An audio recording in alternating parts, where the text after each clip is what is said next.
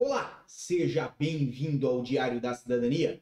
Meu nome é Célio Sauer, eu sou advogado e nós vamos falar sobre residência da CPLP e não só residência da CPLP, vamos falar sobre autorização de residência de um modo geral. Por quê? Porque nós vamos falar sobre o regulamento número 399 de 2016, que fala sobre o código de uh, uh, fronteiras Schengen, certo? E estabelece uma regra uniforme para passagem de fronteiras internas e externas na Europa e sobre livre circulação. Então perceba, é uma série de temas que afeta os direitos de várias pessoas, afeta o direito de cidadãos portugueses, dos seus familiares, afeta o direito de quem tem título de residência, dos seus familiares, afeta o direito de quem vem como turista e afeta o direito de quem está fazendo, por exemplo, um processo como a manifestação de interesse. Então presta bastante atenção porque esse assunto é relevante,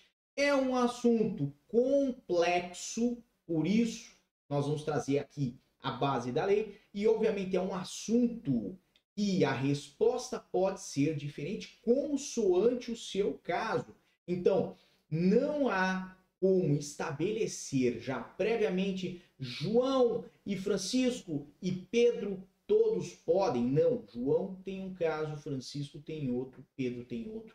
E é por isso que você tem que estar bem informado, porque se pretende fazer uma viagem a nível europeu, uma viagem pelo espaço Schengen, certo? Você tem que estar ciente de quais são os seus direitos e quais são os seus deveres. Então tá na tela de vocês aí o regulamento da União Europeia, certo? 399 de 2016. É um regulamento que é do Parlamento Europeu e do Conselho. É a versão mais atualizada que tem desse documento, certo? O documento inicial foi de 9 de março de 2016, mas essa versão já conta com atualizações que foram realizadas por outros diplomas legais, por outros textos legais, certo? Então, temos aí uma série de outros diplomas que atualizaram esse aqui, incluíram inclusive a criação do CES e outros uh, uh, sistemas de segurança a nível europeu. Bem, vamos aqui aos primeiros pontos. Então, artigo 1 objeto, e princípios. O presente regulamento prevê a ausência de controle de pessoas na passagem das fronteiras internas entre os Estados-membros da União. Então, aqui já fala sobre o seguinte, sobre a redução do controle de fronteiras, ou seja, sobre retirar, certo?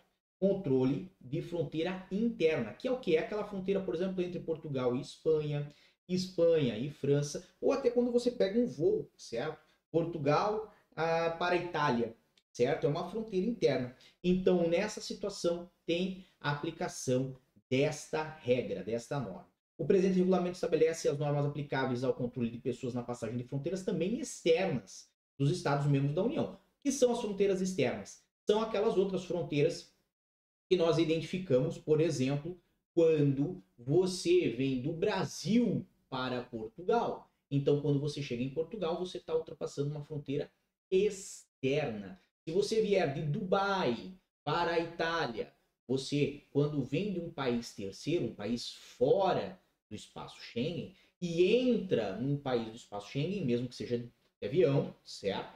Você está ultrapassando uma fronteira externa, tá bom? Então fica aqui esses detalhes. E agora aqui no artigo 2 nós temos as definições dessa lei, que serve para quê? Serve para direcionar melhor o nosso entendimento sobre o que são certas coisas. Então, como falamos aqui, o que são fronteiras internas, o que são fronteiras externas, ele vai né, delineando isso, ele vai explicando isso. Agora, vamos aqui ao número 5 das definições, porque já tem uma definição muito importante e que versa sobre direitos. No número 5 dizemos aí, beneficiários do direito à livre circulação ao abrigo do direito da União. Quem são então os beneficiários do direito à livre circulação ao abrigo do direito da União? A. Os cidadãos da União, na seção do artigo 20, número 1 do, do Tratado do Fundamento da União Europeia, bem como os nacionais de países terceiros membros da família de um cidadão da União que exerce o seu direito à livre circulação, aos quais é aplicável a Diretiva 2004-38-CE do Parlamento Europeu e do Conselho. Essa diretiva é aquela que faz a previsão né, uh, do direito de residência, trabalho dos cidadãos da União e dos seus familiares em outros Estados-membros. Esta diretiva, por exemplo, que dá margem à lei aqui em Portugal que permite o artigo 15 do cartão de residência para familiar de cidadão europeu. Então preste atenção, por quê? Porque essa diretiva é muito importante, mas aplica-se aos cidadãos europeus e aos seus familiares. Certo? Depois nós temos o quê? Os nacionais de países terceiros e membros das suas famílias, independentemente da sua nacionalidade, e por força de acordos celebrados entre a União e seus Estados-membros, por um lado, e estes países terceiros, por outro, beneficiem de direitos em matéria de livre circulação equivalentes aos dos cidadãos da União. Então temos aqui uma situação específica de quando existem acordos da União Europeia com um país, por exemplo, um país X, cujos seus nacionais podem vir aqui para a União Europeia e, dessa forma, se beneficiar, inclusive, certo? Com o direito à livre circulação equivalente ao dos cidadãos da União Europeia. Então, aqui é um caso exclusivo à parte. Vamos lá, então, a um trecho que é importante também definir que é o número 6, que diz nacional de país terceiro. Qualquer pessoa que não seja cidadão da União Europeia, na seção do artigo 20, número 1 do Tratado de Fundação da União Europeia, nem seja abrangida pelo ponto 5 do presente artigo. Então, nacional de país terceiro é quem? É aquele indivíduo realmente que, assim, não faz parte, não se inclui no rol de beneficiários ao direito de livre circulação, tá bom? O que, que nós temos aqui, por exemplo? Nós, nós temos aqui, por exemplo, o caso de um cidadão brasileiro que não seja familiar de um cidadão da União Europeia. Neste caso, neste caso ele é considerado um nacional do país terceiro, tá bom? Vamos um pouquinho mais adiante. Tem aqui um outro ponto que tem sido muito uh, falado, muito ventilado, principalmente entre aqueles que gostam de estudar sobre a autorização de residência da CPLP, entre aqueles que estão, de certa forma, chateados com o direito ou não direito de viajar em território europeu referente à autorização de residência da CPLP, que é o número 16, que fala de título de residência. Por quê? Porque aqui existe a definição do que para esta lei é o título de residência, certo? não está aqui a fazer a assunção de que título A ou título B tem direito a isso ou tem direito àquilo. Não. Está simplesmente a definir para essa lei o que vai ser considerado como título de residência.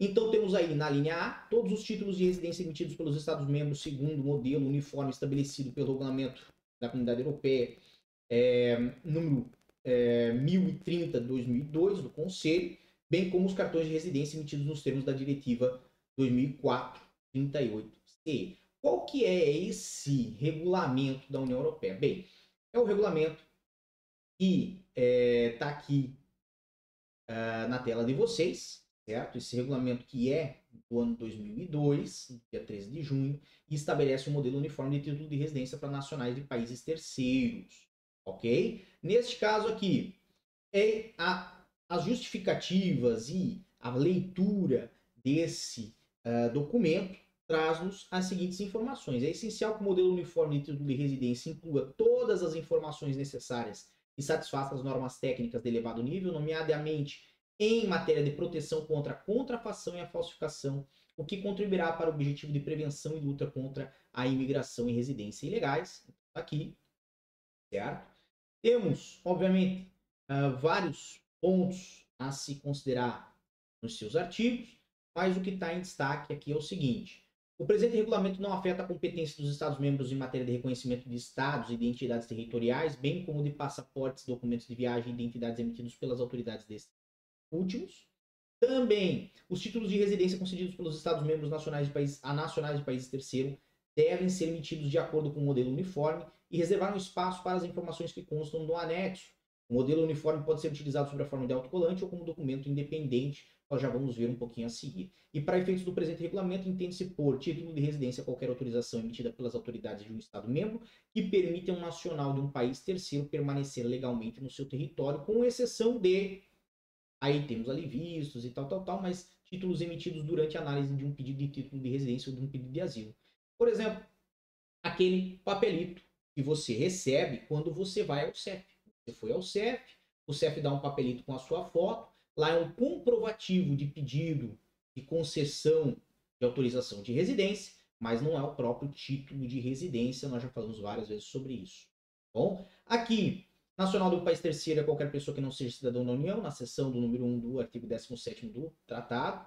Obviamente temos aí vários artigos, mas não vamos uh, delongar com eles. Vamos ao seguinte. Na tela de vocês está o modelo título de residência para nacionais de país terceiro sobre a forma de cartão certo? Então tá aqui o modelo, certo? Aonde, obviamente, cada um desses númerozinhos tem a sua a indicação do que, que deve ser aposto ali, certo? O verso, então, obviamente, temos aqui também o título de residência nacionais de país terceiro sobre a forma de autocolante. Esse aqui é o modelo nosso do visto, por exemplo. Vocês já conseguem reconhecer isso facilmente. E, obviamente, né, tudo isso está dentro desse regramento. Basicamente aqui, então, nós temos nesta linha A todos os cartões de residência que são emitidos aqui em Portugal, nacionais de país terceiro, obviamente que não sejam familiares cidadãos da União Europeia, tá? E temos também os cartões para familiares de cidadãos da União Europeia. São esses os modelos que estão no regulamento 1030 de 2022, de 2002, desculpa, e na diretiva 2004-38-CE. Tá? Obviamente, se não estamos falando deles nesse momento, vamos adiante. Todos os documentos, todos os outros documentos emitidos por um Estado-membro a nacionais de países terceiros autorizando a sua permanência no seu território, desde que tenham sido objeto de notificação, publicação ulterior, ou seja, publicação posterior nos termos do artigo 39, com suas exceções. Aí tem a exceção, né? E primeira e a segunda nós já vamos falar sobre isso. Mas basicamente, quando nós falamos de uma autorização de residência da CPLP, ela ingressaria nessa linha B, certo? E não na linha A. Por quê? Porque o modelo da autorização de residência da CPLP, que é dado pela portaria 97 de 2023, que está aqui na tela de vocês, certo? É um modelo diferente daquele utilizado pela uh, pela uh, União Europeia de forma uniforme, certo? Então, qual que é esse modelo que foi aprovado? O que está na tela de vocês, esse anexo, você conhece, o certificado de concessão de autorização de residência para cidadãos da comunidade de país de língua portuguesa. Obviamente, a partir do momento que o governo português criou esse documento, ele tem os seus procedimentos para fazer né, a publicação e né, encaminhar essa informação à União Europeia. Vamos só fazer o presente adendo. Quando ocorre a publicação, ainda existem períodos transitórios que são necessários, essenciais, para que os demais países que compõem a, a, o acordo Schengen, que compõem né, o espaço Schengen, uh, possam se familiarizar com esse título, possam tomar por reconhecido esse título. E, obviamente, esses prazos eles devem seguir um regramento específico. Enquanto não ocorre esse período transitório, não há como forçar a aceitar. E, além disso, né, quando nós falamos do título de residência da CPLP, nós temos que ter atenção ao momento em que o governo português fez essa publicação a, aos seus pares, né, aos outros Estados-membros do acordo de aplicação do acordo Schengen. Tá? Então, tem esses detalhes que devem ser observados. Vamos um pouquinho mais adiante. Então, eu falei que tinham exceções aqui. Né? Quais são essas exceções? Autorizações temporárias emitidas enquanto se aguarda a análise de um primeiro pedido de título de residência. a que se refere à linha, à linha A, né, ou de um pedido de asilo. Este caso aqui, por exemplo, né, temos aí né, o papelzinho que você recebe quando você vai ao CEF e sai com o seu pedido de residência iniciada. Os vistos emitidos pelos Estados-membros segundo o modelo uniforme previsto no regulamento de é, 1683-95 do Conselho. Obviamente, vamos adiante, porque nós estamos apenas na definição, então vamos ao âmbito de aplicação. O presente regulamento é aplicável a todas as pessoas que atravessem as fronteiras internas ou externas de um Estado-membro sem prejuízo do direito dos beneficiários do direito à livre circulação ao abrigo do direito da União e dos direitos dos refugiados e dos requerentes de proteção internacional, nomeadamente no que diz direito à não repulsão. Obviamente, disso nós temos mais destaques. No artigo 6 condições de entrada para os nacionais de países terceiros. Então, isso aqui vale a pena a atenção quando nós tratamos de cidadãos que não são cidadãos da União Europeia. Para uma estada prevista no território dos Estados-membros de duração não superior a 90 dias em qualquer período de 180, o que implica ter em conta o período de 180 dias anterior a cada dia de estada. As condições de entrada para os nacionais de países terceiros são as seguintes. Então, nós estamos falando aqui daquele período de turismo que vocês né, já conhecem, conhecem muito bem. Primeiro, está na posse de um documento de viagem válido que autorize o titular a passar a fronteira e que preencha os seguintes critérios. Aqui nós falamos do quê? Falamos do passaporte. Bom, por exemplo, ser válido pelo menos para os três meses seguintes à data prevista da partida do território dos Estados-membros. Em caso de emergência devidamente justificada, essa obrigação pode ser dispensada e ter sido emitido há menos de 10 anos. Então, falamos aqui do passaporte. Depois, estar na posse de um visto válido se tal for exigido nos termos do regulamento número 539/2001 do Conselho, esse regulamento aqui que trata dos países que têm isenção de visto para turismo e dos cidadãos de países terceiros que não têm esta isenção. Tá? Então, aqui, exceto se for detentor de um título de residência válido ou de um visto de longa duração válido, é o que está aqui especificado e destacado em verde. Justificar o objetivo e as condições da estada prevista e dispor de meios de subsistência suficientes, tanto para a duração dessa estada, como para o regresso ao país de origem ou para o trânsito para um país terceiro em que a sua admissão esteja garantida ou estar em condições de obter licitamente esses meios também são relevantes para permissão de entrada. Obviamente tem aqui mais alguns detalhes que não estão destacados, né? Aqui tem algumas introduções e alterações que foram feitas posteriores à publicação dessa lei, certo? E é, fala aqui sobre o sistema CES, que é o que? É o sistema entrada e saída que é, verifica né, o, sobre os nacionais de países terceiros, principalmente, né, uh, em que data entraram e saíram dos países do espaço Schengen. Tá?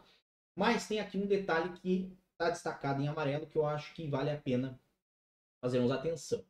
Períodos de estado autorizados por força de uma autorização de residência ou de um visto de longa duração não são tidos em conta para o cálculo da duração da estada no território dos, dos Estados-membros. Então, quando nós temos, por exemplo, um cidadão que tenha título de residência há mais de um ano, por exemplo, certo?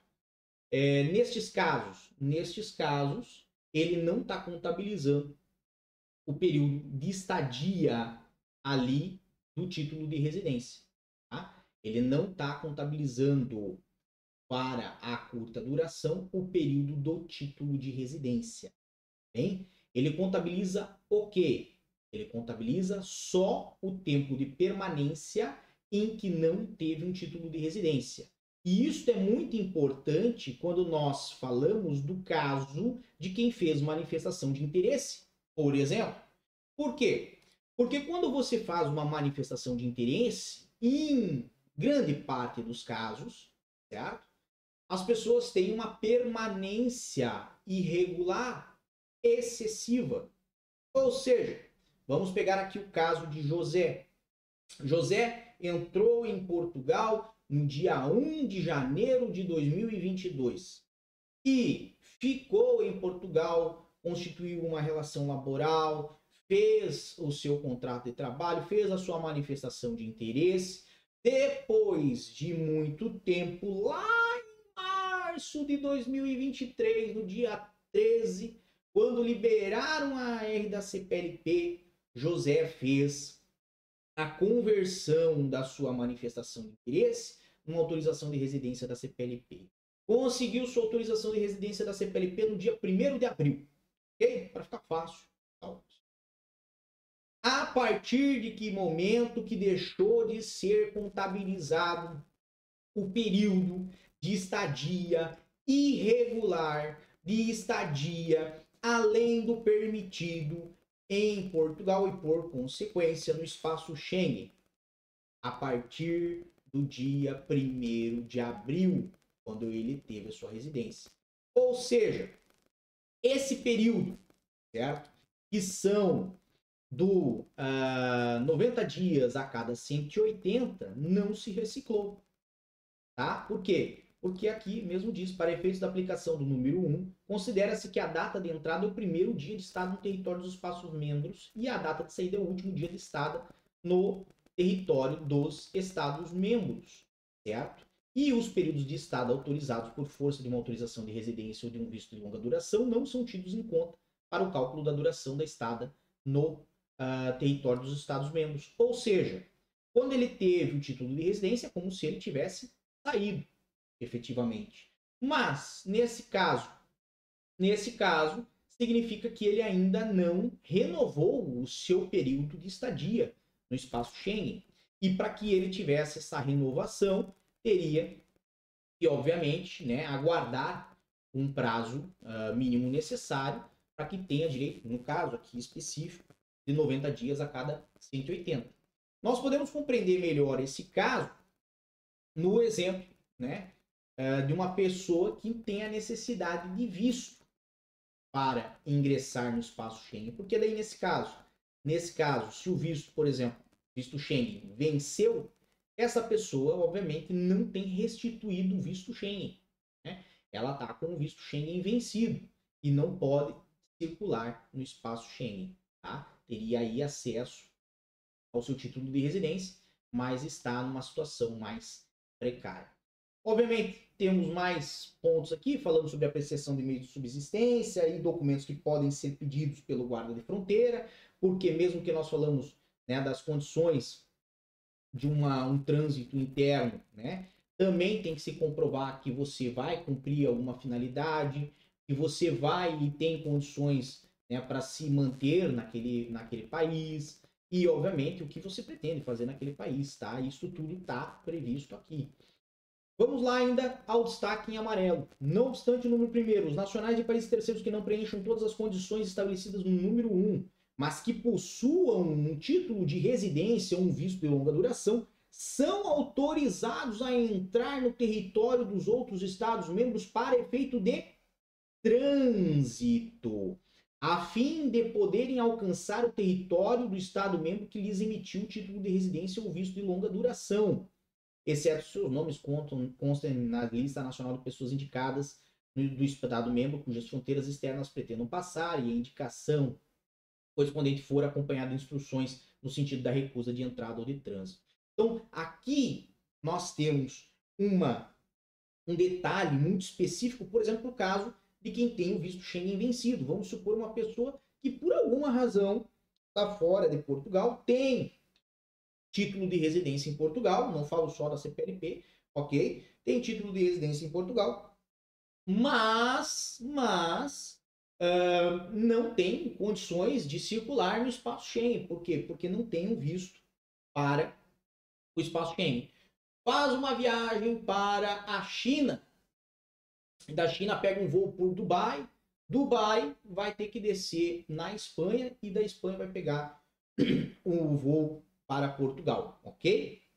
Neste caso, neste caso, a Espanha pode autorizar o trânsito dessa pessoa naquele momento aeroportuário para que ela saia de um avião e entre no outro, por exemplo, para que ela venha a Portugal. Por quê? Porque o intuito, o destino, o objetivo é retornar ao país que concedeu o título de residência, certo? Veja que aqui a exceção ela é bem clara. Vamos à, linha B. Os nacionais e países terceiros que preencham as condições estabelecidas no primeiro, com exceção da estabelecida na linha B, e a linha B anterior é ter um visto válido, se tal for exigido, né? Então vamos lá, vamos voltar. É, com exceção da estabelecida na linha B, e que se apresentem na fronteira podem ser autorizados a entrar no território dos Estados-membros se lhes for concedido um visto na fronteira. Nos termos do artigo 35 e 6 do Regulamento 810 de 2009 do Parlamento Europeu, certo? Que estabelece o Código Comunitário de Visto. Então, preste bastante atenção aqui, tá? Por quê? Porque nós temos aqui um nacional, por exemplo, de país terceiro, que tem as várias condições de Estado, mas que não tem um visto, não tem um visto que permita circular no, no espaço Schengen ou está com visto vencido, certo? Neste caso, se for dado um visto na fronteira, poderia entrar. Também é uma exceção, tá? Temos aqui mais uma mais uma exceção, né, que seria daí por interesse nacional, razões humanitárias e tal, mas nós não vamos abordar ela. Obviamente, aqui o artigo 6A tem uh, a previsão do CES, que é o sistema de entrada e saída. Eu vou uma hora fazer alguma coisa sobre isso, não vou tratar disso agora. Obviamente, né? Uh, temos aqui mais um detalhe sobre uh, nacionais de países terceiros que beneficiam de direito de livre circulação equivalente aos cidadãos da União, ao abrigo de um acordo entre a União e os seus Estados-membros por um lado e um país terceiro por outro. Então aqui, de novo, né, reafirmando que o direito à livre circulação ele é restrito a um certo grupo de pessoas, uh, mas fora isso, nós vamos tratar disso num outro momento. Temos ali controle de fronteira sobre as pessoas, um destaque no número 2. A entrada e a saída das pessoas que beneficiam do direito de livre circulação ao abrigo do direito da União são sujeitas aos seguintes controles: verificação da identidade e nacionalidade da pessoa e da autenticidade e validade do documento de viagem, então passaporte, para a passagem da fronteira, designadamente através da consulta de base de dados pertinentes, em especial o SIS e outras bases de dados que são integradas. Obviamente, vamos mais adiante. A entrada e a saída nacionais de países terceiros são submetidos a um controle pormenorizado, então perceba aqui a distinção entre os cidadãos europeus e seus familiares e os cidadãos que não são considerados uh, parte, né, ou de países parte integrante desse acordo, é, no caso específico, cidadãos nacionais de países terceiros, certo? A entrada e o controle pormenorizado compreende a verificação das condições de entrada fixadas no artigo 6 número 1, e se for o caso disso, dos documentos que autorizam a residência e o exercício de uma atividade profissional. Esta verificação inclui uma análise pormenorizada que compreende os seguintes aspectos. Aí tem verificação de identidade, ah, nacionalidade e, obviamente, também o CIS, né? Base da Interpol também pode ser consultada. E outra base de dados sobre documentos de viagem roubados, desviados, extraviados e tal. Lógico, né? A verificação que de que o documento de viagem é acompanhado se aplicável do visto ou título de residência exigido. Então aqui verifica-se se tem um visto que permita realizar a viagem ou um título de residência que permita né, ingressar onde se pretende. No respeitante as pessoas cuja entrada ou a recusa de entrada está sujeita ao registro no CES, nos termos do artigo 6A, 6A do presente regulamento, realize uma verificação da sua identidade em conformidade com o artigo 23º, número 2 do regulamento né, 2017, 2226, e se for o caso disso, a identificação em conformidade com o artigo 23º, número 4 do regulamento 2017, uh, 2226. Além disso, verificações relativas aos pontos de partida e de destino do nacional de país terceiro, bem como ao objetivo da estada projetada. Então, o que, que pretende fazer? Controlando, se necessário, os documentos justificativos correspondentes. E a verificação de que o seu nacional de país terceiro dispõe de meios de subsistência suficientes para a duração e objetivo da estada projetada, para o regresso ao país de origem ou para o trânsito para um país terceiro que a sua admissão esteja garantida ou que está em condições de obter licitamente esses meios. Se o nacional de um país terceiro estiver na posse de um visto, conforme referido no artigo 6 número 1, a linha B, os controles completos à entrada abrangem igualmente a verificação da identidade do titular do visto, e da autenticidade do visto mediante a consulta do sistema de informação sobre visto e dos termos do artigo, nos termos do artigo 18º do regulamento 767 2008 do Parlamento Europeu e do Conselho.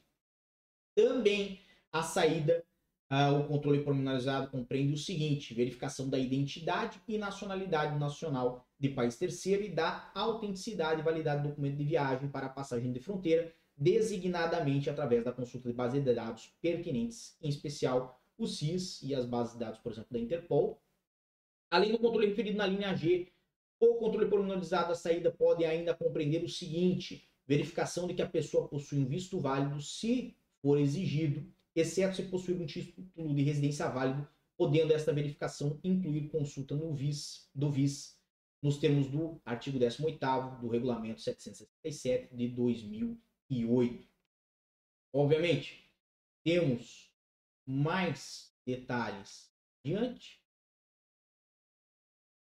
Como podem identificar, são muitas páginas esse documento. Nós estamos tratando somente daquilo que está destacado. Outro detalhe relevante sobre a criação de corredores separados de sinalização. Os nacionais de países terceiros que não estão sujeitos à obrigação de visto para transporem as fronteiras externas dos Estados-membros nos termos do regulamento 539 de 2001 e os nacionais de países terceiros que possuem um título de residência ou um visto de longa duração válidos podem utilizar os corredores assinalados pelo painel reproduzido no anexo 3, parte B1, visto não exigido, do presente regulamento e podem utilizar também os corredores assinalados pelo painel reproduzido no anexo 3, parte B2, todos os passaportes do presente regulamento. Está aqui mais uma distinção que é feita entre os indivíduos na União Europeia. Artigo 12. Presunção quanto ao cumprimento das condições de duração da estada de curta duração. Sem prejuízo do artigo 12A, se não tiver sido criado um processo individual no CES para um nacional de país terceiro presente no território de um Estado-membro, ou se o registro de entrada e saída desse nacional de país terceiro não indicar uma data de saída posterior à expiração da duração da estada autorizada, as autoridades competentes podem presumir que esse nacional de país terceiro não preenche ou deixou de preencher as condições relativas à duração da estada autorizada no território dos Estados-membros. Isso aqui pode influenciar bastante na transposição interna de fronteiras, principalmente quando nós falamos de cidadãos que estão a turismo, tá? A presunção a que se refere o número 1 do presente artigo não se aplica ao nacional do país terceiro que possa fornecer por qualquer meio provas fidedignas de que beneficia do direito à livre circulação ao abrigo do direito da União, ou que é titular de um título de residência,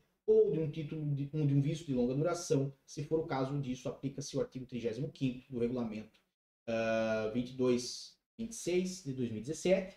E a presunção a que se refere o número 1 pode ser ilidida se o nacional do país terceiro apresentar por qualquer meio provas fidedignas, nomeadamente bilhetes de transporte ou provas da presença fora do território dos Estados-membros, na da data de expiração de um anterior título de residência ou de um visto de longa duração que demonstrem que respeitou as condições relativas à estada de curta duração. E se a presunção for ilibida, as autoridades competentes criam no CES, se necessário um processo individual, indicam no CES a data em que e o local onde o nacional de país terceiro atravessou a fronteira externa de um dos Estados-membros ou a fronteira interna de um Estado-membro que ainda não se aplica integralmente ao acervo Schengen, mas que executa o CES em conformidade com o artigo 20 do regulamento 22, 26 2017. Obviamente, nós falamos aqui também sobre recusa de entrada.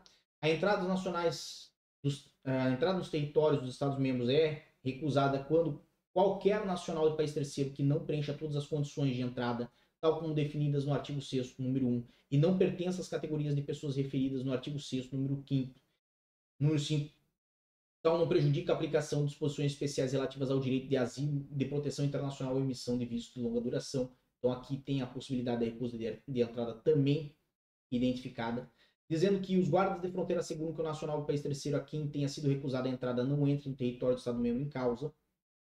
Certo?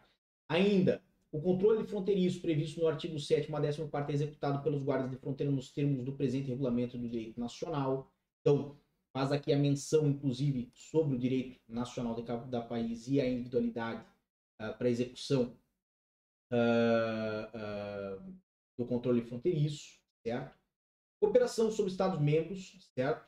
Que podem se assistenciar na questão de informações e trocas de, de relevante a essa finalidade. Artigo 22 falando de passagem das fronteiras internas, né? Fronteiras internas podem ser transpostas em qualquer local, sem que se proceda ao controle das pessoas, independentemente da sua nacionalidade. Então aqui tá um detalhe que ah, se aplica, por exemplo, na fronteira entre Portugal e Espanha ou Espanha-França, certo? E inclusive, né? Ah, quando nós falamos né, do interior do território de cada um desses países. Então aqui, a ausência de controle nas fronteiras internas não prejudica o exercício das competências de polícia pelas autoridades competentes dos Estados-membros ao abrigo do direito nacional, na medida em que o exercício dessas competências não tem efeito equivalente ao controle de fronteira, o mesmo se aplicando nas zonas fronteiriças. Na seção do primeiro período, período o exercício das competências de polícia não pode considerar-se equivalente ao exercício de controle de fronteira, nomeadamente nos casos em que essas medidas policiais não têm como objetivo o controle fronteiriço, por exemplo. Controle de segurança sobre as pessoas efetuadas nos portos e aeroportos pelas autoridades competentes, por força do direito em cada Estado-membro, pelos responsáveis portuários ou aeroportuários ou pelos transportadores. Aqui, um ponto relevante, a gente já vai falar um pouquinho sobre isso desde que esses controles sejam igualmente efetuados sobre as pessoas que realizam viagens no interior de um Estado membro. Então, aqui, né, nós estamos falando sobre o quê?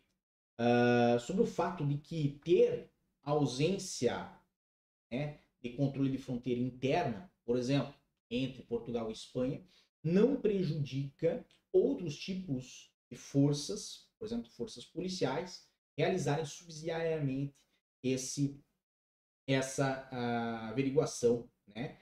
E obviamente, né, de forma à amostragem, ou seja, não é algo que vai ocorrer em todos os casos, vai ocorrer em alguns casos. E obviamente, isto, né, uh, dentro das suas competências, então nada alargado, tá bom? Também há aqui, isso talvez é o ponto mais relevante, a possibilidade dos transportadores fazerem controle sobre os indivíduos que transportam. Tá? E neste caso, os transportadores podem fazer, a depender, inclusive, né, da lei nacional países, a, a identificação de que se essas pessoas têm os critérios necessários para serem transportadas para o seu local de destino. Vou dar um exemplo aqui que aconteceu a título excepcional, mas que pode né, nos clarear, nos esclarecer como é que isso funciona.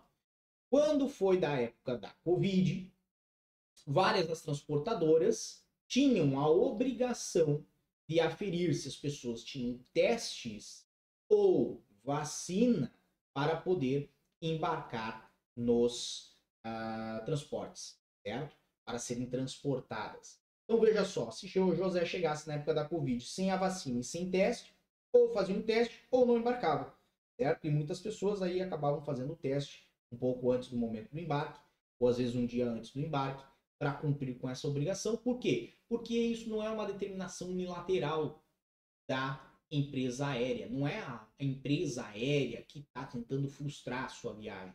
Não. Ela recebeu uma ordem legal, certo? Então é uma lei que acaba se transformando numa ordem para a companhia aérea e não só para aquela, para várias, para que elas procedam com certos controles documentais, certo? Nomeadamente, quando nós falamos da época da Covid, a pessoa tinha teste, tinha vacina e tal. Mas, dependendo do direito nacional de cada país, pode ser uh, solicitado que a companhia aérea faço controle documental, se a pessoa tem documento de viagem válido, certo? E tem visto que permita ela estar naquele país de destino. Isso pode ser uma ordem do país de destino, inclusive, para depender do seu direito uh, interno.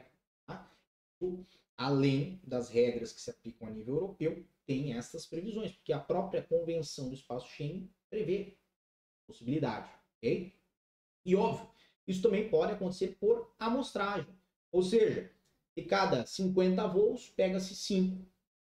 E nesses 5 voos faz né, a identificação daqueles que, é, indivíduos que estão viajando e tal. Lembrando que a nível europeu, as transportadoras são obrigadas a fornecer diversas informações sobre os passageiros que se transportam, tá? justamente em antecipação para os estados uh, membros de destino, e obviamente isso ocorre quando se transpõe uma fronteira externa e também interna, tá bom? E aqui vem a possibilidade do Estado membro prever por lei a obrigação de posse ou porte de títulos e documentos, então também está previsto isso aqui, certo? Não é nada apócrifo ou irregular. A possibilidade do Estado membro prever por lei a obrigação imposta aos nacionais de países terceiros de declararem a sua presença no respectivo território nos termos do artigo 22 da Convenção de Aplicação do Acordo Schengen, de 14 de junho de 85, entre os governos dos Estados da União Econômica de Benelux, da República Federal da Alemanha, República Francesa, relativa à supressão gradual dos controles de fronteiras comuns, a seguir designada por convenção. Presta bastante atenção, porque isso aqui vocês sabem o que é. Muitos de vocês né? Às vezes tentaram fazer ou fizeram a tal da declaração de entrada aqui em Portugal. E saiba, não é só Portugal que requer a declaração de entrada, certo? Existem outros países da União Europeia e quando você chega no território deles, mesmo que seja na finalidade de turismo e principalmente nessa finalidade, certo? Você deve declarar a sua presença se não fez um ingresso naquele país através de uma fronteira uh, em que houve controle uh, documental, controle de imigração. Então, vamos só pegar aqui uma suposição para que se localize melhor. Você, quando chega em Portugal, vai, fez aquela Eurotrip pela Europa, foi para a França, foi para a Itália, veio para Lisboa. Chega em Lisboa como turista, você tem que fazer uma declaração de entrada, ok? Isto é o procedimento habitual. Pode às vezes ser substituído por uma, um boletim de alojamento, se você ficar numa, numa, numa hospedaria, num hotel, num hostel, um Airbnb, né? Mas, se você ficou na casa de um amigo, por exemplo, você tem essa obrigação. A obrigação é sua de declarar sua entrada. Eu sei que nos últimos anos não tem se feito isso por razões de decretos e tal, mas isso daí, se nós entrarmos, vai ficar só um pouco mais complexa essa, essa visualização, não vale a pena. Vamos aqui ao que é a regra geral. Você tem essa obrigação. Se você uh, vai para a Itália, né? saiu aqui de Portugal, vai para a Itália, vai lá, a turismo vai ficar na casa de um amigo uns 15 dias. Você tem que ir lá na questura fazer a declaração da sua uh, entrada, de que você está lá. Se você vai para a Espanha, na estrangeiria, certo? Ou, né, dependendo do país que for, na Polícia Nacional, então você tem que ir ao órgão responsável por estrangeiros, por imigrantes, fazer a declaração da sua presença física lá. Tá? Em muitos dos países que compõem o espaço Schengen, esta é a regra. Por quê? Porque eles querem saber, eles querem ter certeza do dia em que você chegou. A título de Portugal, você tem três dias para fazer essa declaração. E, obviamente, né, muitas pessoas não fazem. Mas não é pelo fato das pessoas não fazerem que uh, esta obrigação não existe. Muito pelo contrário. A obrigação ela é persistente apesar de não ser usual. E ainda tem mais. Quando nós falamos do uh, da declaração de entrada, certo? E do espaço Schengen, muitas pessoas se confundem com a ideia de que ah, não tem controle de fronteiras, então como é que vão saber que eu estive em determinado local? É sua obrigação declarar que você está. É sua obrigação pelo direito nacional do país em que você pretende frequentar ou comparecer, você informar as autoridades que está lá presente. E obviamente, né, é seu dever se informar sobre os prazos, a forma de fazer isso antes de viajar para aquele determinado país. Existem aí entes consulares, embaixadas, você pode acessar é, e fazer contato com essas entidades e né, ter acesso e partilhar essas informações depois com seus colegas, mas principalmente ter acesso a forma correta de fazer a visita a um outro país que compõe o espaço Schengen. Tá? Não é porque não tem controle de fronteira interna que você não tenha obrigações cumprir também quando está. Ou, obviamente, se você ficar numa instituição né, hoteleira, num Airbnb, num hotel, geralmente essas, essas empresas elas têm a obrigação de fazer essas declarações. Mas fica aqui esse adendo, essa lembrança, porque é muito relevante. Vamos mais adiante. Introdução temporária do controle fronteiriço na fronteira interna. Então, aqui o artigo 25, né? Falando o quê? Falando de algo que aconteceu agora no início do ano, em abril, até abril, né? Uh, deste ano, 2023, a França fez a reintrodução de controle fronteiriço de, de fronteira nas suas fronteiras internas. E, obviamente, qualquer voo, mesmo sendo de Portugal para a França, tinha, sofria controle de imigração, tá? Então, tá aqui. Pode ser feito isso por um Estado, certo? Se não for superior a 30 dias, não tem que dar justificativa nenhuma. Né? Assim é uma coisa mais simples de se fazer, podemos botar assim. Se for superior a 30 dias, aí, obviamente, isso tem que ser é, por uma razão de ameaça grave. Considerando que vários países da União Europeia têm problemas relacionados à prática do terrorismo ou à né, tentativa de uh, realizar atos terroristas, obviamente é, não é muito incomum que ocorram essas reintroduções. Temos aí mais uma dezena de disposições e, obviamente, viemos aí ao artigo 39 que fala das notificações, dizendo que os Estados-membros notificam a comissão do seguinte: a lista dos títulos de residência distinguindo os que são abrangidos pelo artigo 2, da linha A, certo? Que são aqueles que estão dentro do padrão comum e os que são abrangidos pelo artigo 2.16, a linha B, e acompanhados por um modelo para os títulos abrangidos pelo artigo 2.16, a linha B.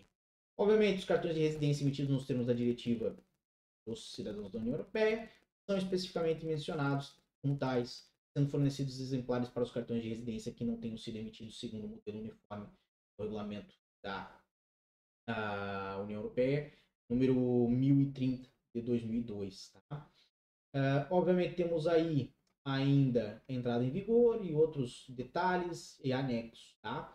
Aqui nos anexos temos menção especial anexo primeiro, falando documentos comprovativos do cumprimento das condições da entrada e isto pode ser uh, uh, requisitado em visita dos Estados-membros da União Europeia, né, ou do espaço Schengen, melhor dizendo, para viagem de caráter profissional, convite de uma empresa ou entidade para participar de encontros, conferências, manifestações de caráter comercial, industrial profissional, outros documentos que comprovem a existência de relações comerciais ou profissionais, também cartões de acesso a feiras e congressos em caso de participação num deles.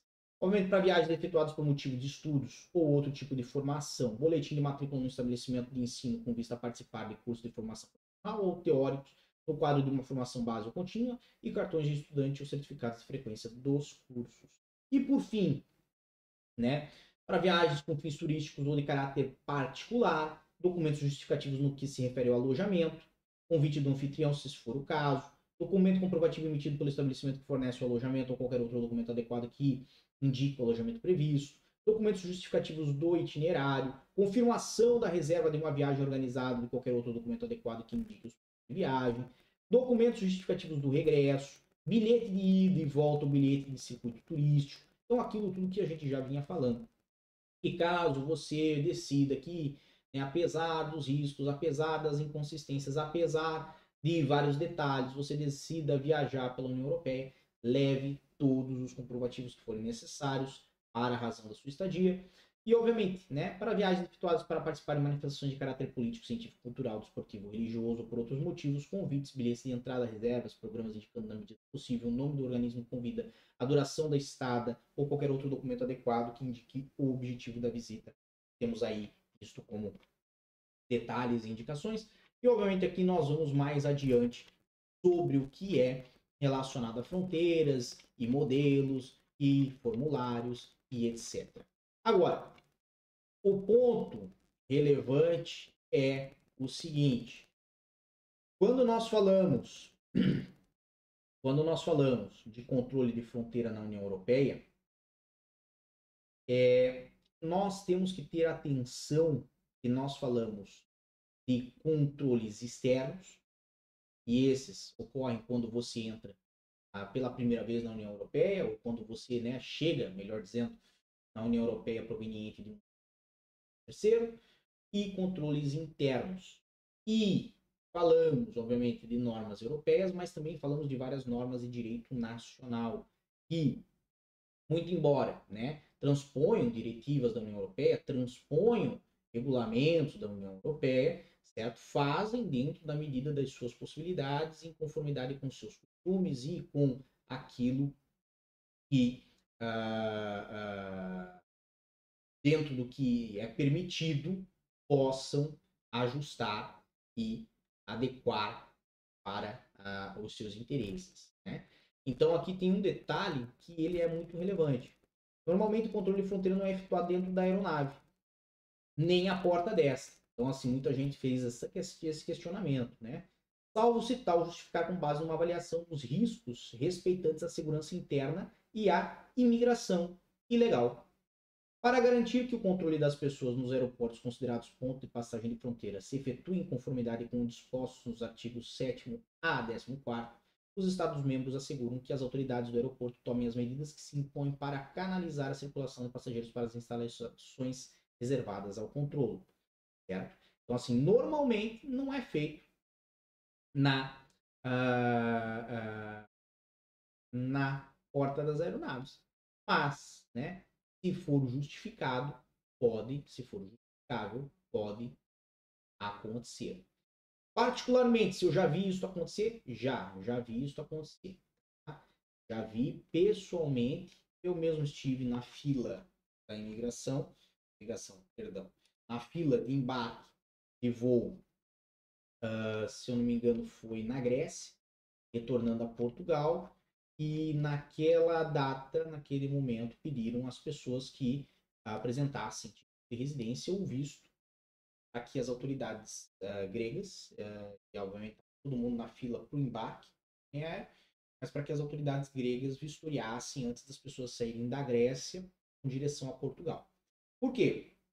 A Grécia é um país que sofre uma imensa pressão com questão uh, relacionada à imigração irregular e, obviamente, há casos de pessoas que estão lá irregularmente e tentam sair daquele estado para vir para outro, né, europeia.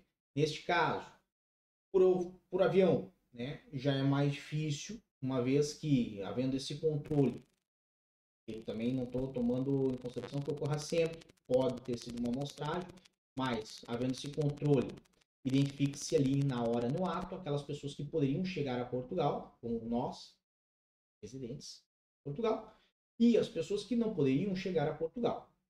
Obviamente, um cidadão europeu, seus familiares, poderiam chegar. Um cidadão que está sem título de residência, está já mais do período previsto da sua estadia, né, no seu passaporte ou no seu visto.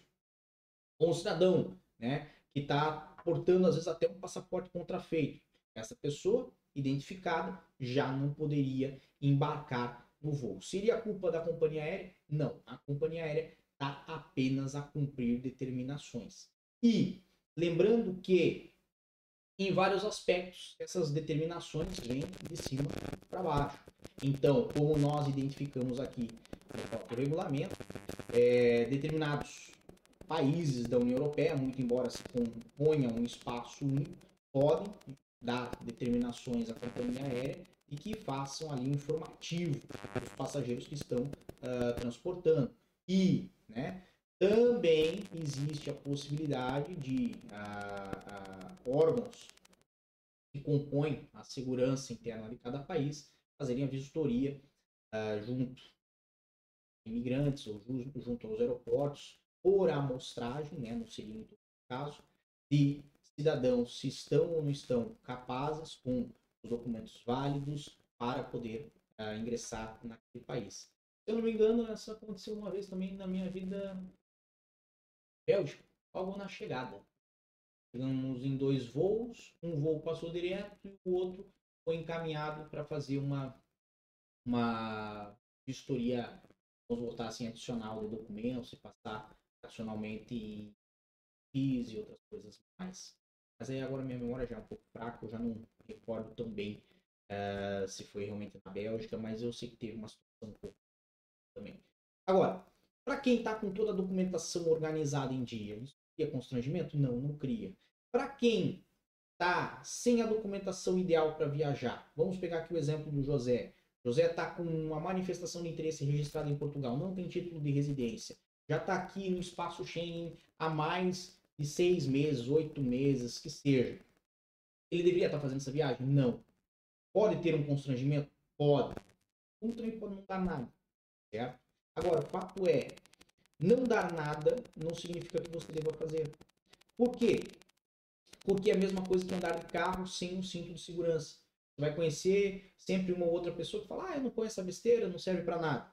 Certo? Isso, principalmente entre os mais velhos, é muito, muito latente ainda. Né? Não põe isso, não serve para nada, só me atrapalha para dirigir. Só que com ele pode não ter acontecido nada. Com você, você vai fazer a mesma coisa que ele, bate o carro, racha a cabeça no para-brisa, certo? Então, ponto é, não assuma mais riscos do que aqueles que você está disposto a assumir. E mais importante, se você não tem certeza se pode efetivamente fazer uma determinada viagem, ingressar no território de um determinado país, peça informações.